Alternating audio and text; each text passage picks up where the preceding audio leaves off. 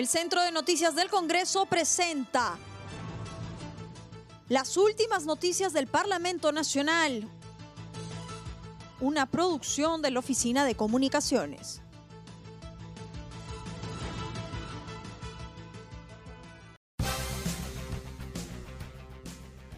¿Cómo están? Los saluda Claudia Chiró, que hoy es jueves 30 de julio y estas son las principales noticias del Congreso de la República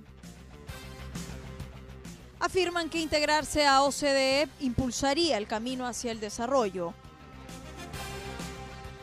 En Comisión Especial de Seguimiento de la Incorporación del Perú a la Organización para la Cooperación y el Desarrollo Económico, OCDE, el director de Asuntos de Economía Internacional del Ministerio de Economía y Finanzas, José Alfredo La Rosa Basurco, expuso sobre la situación, avances y acciones pendientes para la incorporación a esta organización. Indicó que estar integrado en la OCDE nos permite lograr el camino hacia el desarrollo social y mejorar nuestra calidad de vida. Agregó que nos da la oportunidad de promover los intereses de nuestro país. Por su parte, el coordinador del grupo de trabajo, Marcos Pichilingue Gómez, resaltó que el COVID no afecta al proceso de incorporación porque la OCDE se encarga de velar por las políticas institucionales entre los países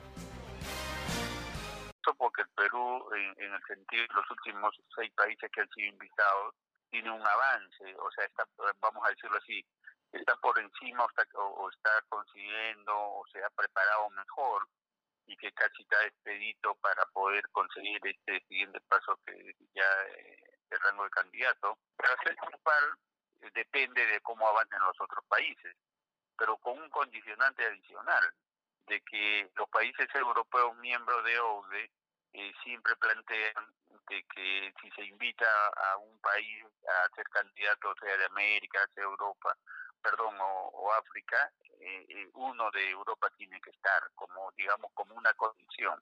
Y si son dos de otros continentes, también debería haber dos de Europa. Entonces, esa situación, por ejemplo, no, no la conocíamos, lo cual, pues, de alguna manera condiciona el tema COVID no afecta porque en realidad es mundial. Eh, por ejemplo, se le preguntó si el, la disminución del PBI que se calcula que va a ser en menos 12% afecta al proceso de, incorporación de nuestro país y él y él señalaba que, no, que eso es como un tema mundial, eh, más eh, lo que hoy debe son las políticas, más allá de los resultados, que en este caso como consecuencia de una pandemia, ¿no? Comisión de Levantamiento de Inmunidad Parlamentaria no verá casos de excongresistas. Los exintegrantes del Parlamento disuelto ya no cuentan con la prerrogativa de la inmunidad parlamentaria, por lo que sus casos serán archivados por la Comisión de Levantamiento de Inmunidad Parlamentaria para que el Poder Judicial continúe con sus procesos sin restricciones. Así lo decidieron en forma unánime en su primera sesión extraordinaria los integrantes de este grupo legislativo que preside el congresista Iván Quispe Apaza. El legislador por el FREPAP, Alfredo Benítez Agurto, consideró necesario establecer el momento en que llegó el pedido del Poder Judicial y que si fue dentro del plazo que le corresponde a la Comisión, hacer un pronunciamiento de acuerdo al artículo 70 del reglamento del Congreso. En ese sentido, aclaró que el rechazo de plano correspondería si el expediente hubiera sido enviado al Congreso fuera de tiempo y tendría que ser devuelto a la Corte Suprema de Justicia. Apazaquispe consideró estos aportes y lo incluyó en el documento que enviarán al Poder Judicial. Se instaló grupo de trabajo encargado de analizar la problemática de la pesca artesanal. Quedó instalado el grupo de trabajo encargado de analizar la problemática de la pesca artesanal y de la evaluación del decreto de urgencia que modifica la ley del Instituto del Mar del Perú y Marte. Su coordinador, Franco Salinas López, precisó que los integrantes tendrán que entregar informes y exponer de manera bimensual los avances o acciones específicas. Dio a conocer que el grupo tendrá un periodo de 10 meses y la tarea es evaluar los informes por un espacio de 5 meses. Cabe indicar que integran esta comisión los congresistas Salinas López, Pineda Santos, Combina Salvatierra.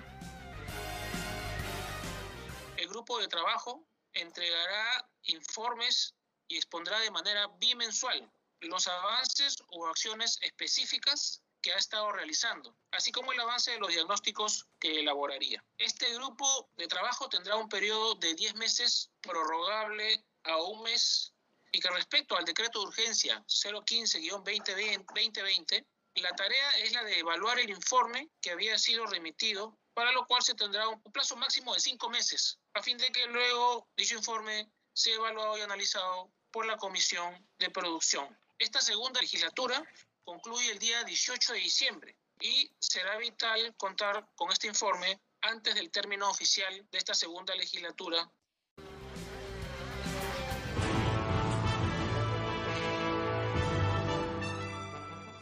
El Centro de Noticias del Congreso presentó las últimas noticias del Parlamento Nacional, una producción de la Oficina de Comunicaciones. Los invitamos a visitar nuestras redes sociales y sitio web www.congreso.gov.pe.